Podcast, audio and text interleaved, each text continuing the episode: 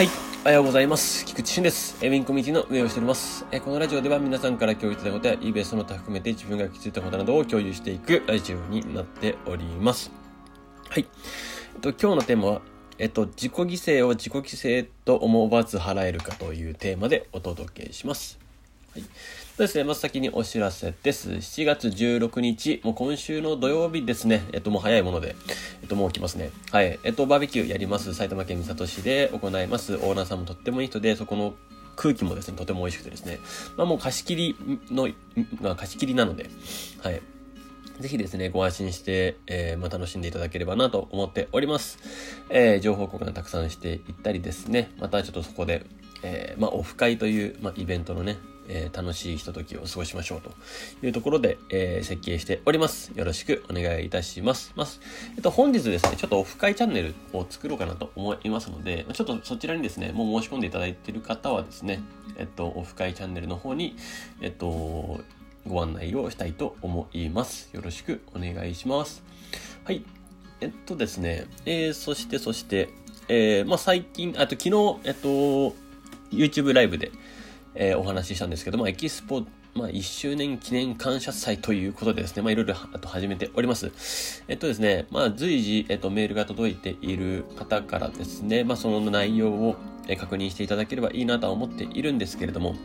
えっと、まあ、大還元祭を行っていますので、まあ、ぜひこの機会にご活用くださいというところですね。はい。もう一度はやってみたかったみたいなことってきっとあると思うんですよ、いろいろ。あのーオプションプランとか、アンカーでもこんでだけ大量出品してみたいとか、えっと、より、えさらにですね、深く、えーエキスポを理解してやってみたいとか、えーしえっと、たくさん大量出品をして新規顧客とたくさんつながりたいとか、えーやっぱり緊急の課題としてはですね、えーまあ、eBay に左右されない状態っていうのはやっぱり非常に重要だなとは思います。まあ、昨今のですね、まあ、サスペンド事情や制限のことだったり、いろんなことがあると思うんですよ。まあ、その中でもう直接やり取りができるような状態を整えておくというのは、まあ、もう、まあ、必須になってきますので、特にこの1年全体でこれは、えっと、取り組んでいった方がいいことだと思ってます。で、その中でですね、まあ、大量出品っていうのは、まあ、一つの新規顧客を獲得するいい手段となります。そして、ラビットがさらにそれをリピーター、えーの継続を高められるような、えー状態が、えー施策として、えー使えるような感じになってますので、まあ、そちらもですね、ぜひご活用ください。まあ、最近はですね、eBay のアップグレードもあってですね、いろんな promoted、えープロモーションですね、関係だったり、あとは、あの、マーケティング機能みたいなところもちょっとついてきたので、まあ、ぜひですね、あの、そこら辺も、えー連鎖させながら、えーより、えー価値を出せるような、より深くつながれるような、えー eBay ライフができればいいんじゃないかなとは思っております。はい。よろしくお願いします。はい。そしてですね、まあ、早速本題の方に行きたいと思いますけども、えっと、まあ、自己犠牲を自己犠牲と思わず払い続けられるかというとこですね。はい。そうですね、まあ、これ、まあ、最近はちょっと、えっと、まあ、こういうテーマで話すことが多いんですけども、まあ、なんでかって言ったら私がそういう本を読んでるからですね。はい。まあ、私は本を読んだら、えっと、本で学んだことをアウトプットするっていう習慣をつけております。まあ、ここがある意味私のアウトプット場所です。はい。まあ、あの、メインの書くところもそうですね。まあ、そういうところでやってるわけですよ。で、まあ、非常に重要だなと思ってるのをピックアップしていくんですけれども、うん。で、まあ、最近でですね、まあ、その、新しい結果を出したいなら、新しい貢献をしたいならば、まあ、もちろん全く新しい準備をする必要があるというようなことで、えーまあ、昨日はちょっとお話ししたりですとか、じゃあ、まあ、それをするために、まあ、そういう、あとはビジョンを叶えるためにとか、あとは直近の目的、目標、達成するためにどうしたらいいのみたいなところって、まあ、必ず出てくるわけですよね。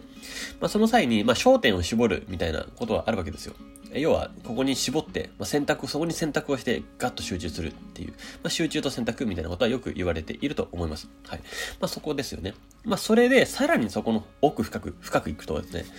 じゃその選択をした上で、じゃどれだけ自己犠牲が払えるのかっていうのが今日の本題になってます。はい。で、これはですね、まあ、自己犠牲っていうとなんか、なんか言い方がよろしくないみたいな感じになるんですけど、まあ、自分を犠牲にするっていうことをそのまま読めばそうですよね。ただそうではなくて、そういう犠牲ではなくて、なんか苦しい犠牲ではなくて、まあ、まあ苦しい犠牲にもなるんですけど、えっと、その目的を達成するための、えー犠牲であるんであれば、まあ、もはやその人は犠牲だと思わないっていうやつですね。うん。これ表現が難しいから多分自己犠牲というような表現を、まあ、本では使ってるんだなと思ってるんですよね。うん。で、えー、まあ、一般的に他の人から見たら、ちょっと自己犠牲すごいね、みたいなことを思いながらも、やってる側としては淡々とやってるみたいな感じですね。はい。まあ、まあ、言ったら、えっと、時間もそうですよ。うん、別に1日16時間やるみたいな。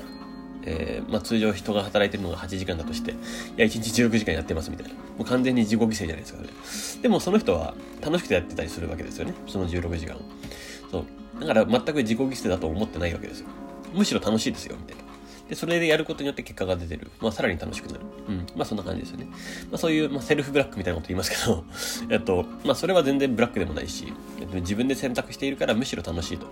いうような領域だよということですね。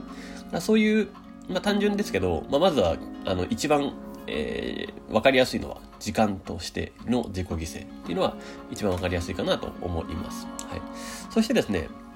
まあ、まあ、1個目は時間ですけど、まあ、2つ目としては、まあ、その行動ですよね。うん。まあ、大体の人はですね、人がやりたがらないことに価値があるわけですよ。まあ、人がやりたがらないこそ価値があり、えっと、それをできないからこそ価値が、あの、周りからしたら価値があるんですけど、まあ、例えばですね、あの、まあ、営業をやってる方だったらわかると思いますけど、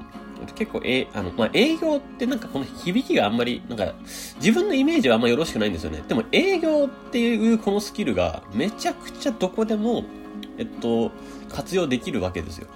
ですし、もはや営業、まあ、営業力っていう言い方をするからなんか、なんか、なんでしょうね。特に私たちの世代なんですかね。まあ、ちょ上の世代の人としてもそうかもしれないですけど、なんか若干なんか毛嫌いする傾向があるな、みたいな。まあ、ちょっと下の世代もでもそうですよね。なんか、この前大あの大学生にちょっと聞いたんですけど、うん、なんか営業だったんですよね、みたいな。なんかすごいなんかがっかりそうな顔してるんですよ。いや、営業いいじゃん、みたいな。てか、もはや営業から学んだ方がいいから、みたいなのが思ってるんですよ、私はね。はい。で、えっと、まあ、なん、やっぱり、え、で、営業って結局その、まあ、講義な意味で言えばコミュニケーション能力じゃないですか。コミュニケーション能力であり、まあ、相手の課題を発見したりして、で、相手を思って、それのようにトークをするとか。で、別にそこって、別に自分を犠牲にしてるわけでもなくて、えっと、相手のことを思って素直にその率直な気持ちがそのまま出てくるっていう、思いが出てくるっていうことじゃないですか。で、それのことによって、それを信じ込んでることによって、まあ一緒にですね、えっと、えー、よりいい関係性が作れてさらにいい仕事ができる。ですよね。だからこのスキルって、まあ、非常に重要だなと思ってるんですよ。だからこそ、ここの辺に関してはですね、まあ、どうやったらこの人といい関係性が築けるだろうか、この人にいいね、えー、思いになっていってもらえるだろうか、みたいなところをどんどん考え続けていくとですね、あの、自然とこのスキルっていうのは身についていくかなと思いますし、まあ、やっぱり営業っていうのは大事だなとは思います。うん。で、そこの意味で、この行動っていうところに繋がってくるんですけど、えー、要は、一個ずつ、なんでそれを買ってくれたのかとか、なんでそれ、なんで大会をしてしまったのか、離れていってしまったのかとか、えー、えー、あるいは、今、直近の、顕在化している課題は何なのかとかっていうとこですね。えー、まあ、こういうとこって、めんどくさいけど、一つずつ聞いていけば、あの、答えてくれる人もいるわけですよ。で、これがやっぱ財産になるっていうところですよね。うん。で、それを突き詰めていくっていう重要性を感じているかどうかですね。はい。なぜ、なぜ、なぜですよ。はい。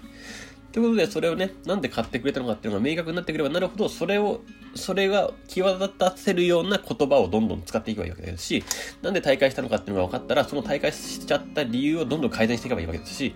ええっと、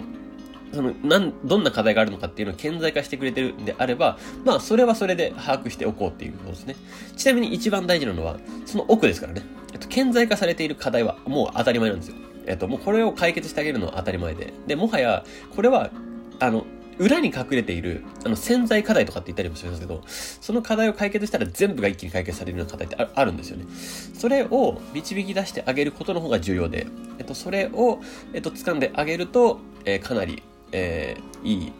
あの、まあ、営業スキルっていう言い方、営業スキルって言い方はちょっとあれですね。ななんでしょうね。もうコミュニケーションスキル。うん、なんでしょう？もうエンゲージメントスキル。わかんないですけどね。ちょっとそんなような、えっと、もう、うん、もうエンゲージスキルみたいな感じがいいですかね。エンゲージって、あの、関係性深くするとかね、あれになるんで。うん。まあ、なのでね、えー、そんな形でやっていけたらいいんじゃないかなとは思っております。ぜひですね、この辺の、まあ、そういう一つ一つの行動に関しても、えっと、時間がかかったり、めんどくさかったり、えっと、見たくない部分を見ることになってしまったりするから、えー、やりたがらないんですけど、まあ、それも自己犠牲の一つだということですね。ぜひ、えー、そこら辺、そこのあたりも、えー、やっていくと、さらに自分が深まるなと思いますので、よろしくお願いいたします。はい。それでは素敵な一日をお過ごしください。エビンコミュニティの菊池俊でした。ではまた。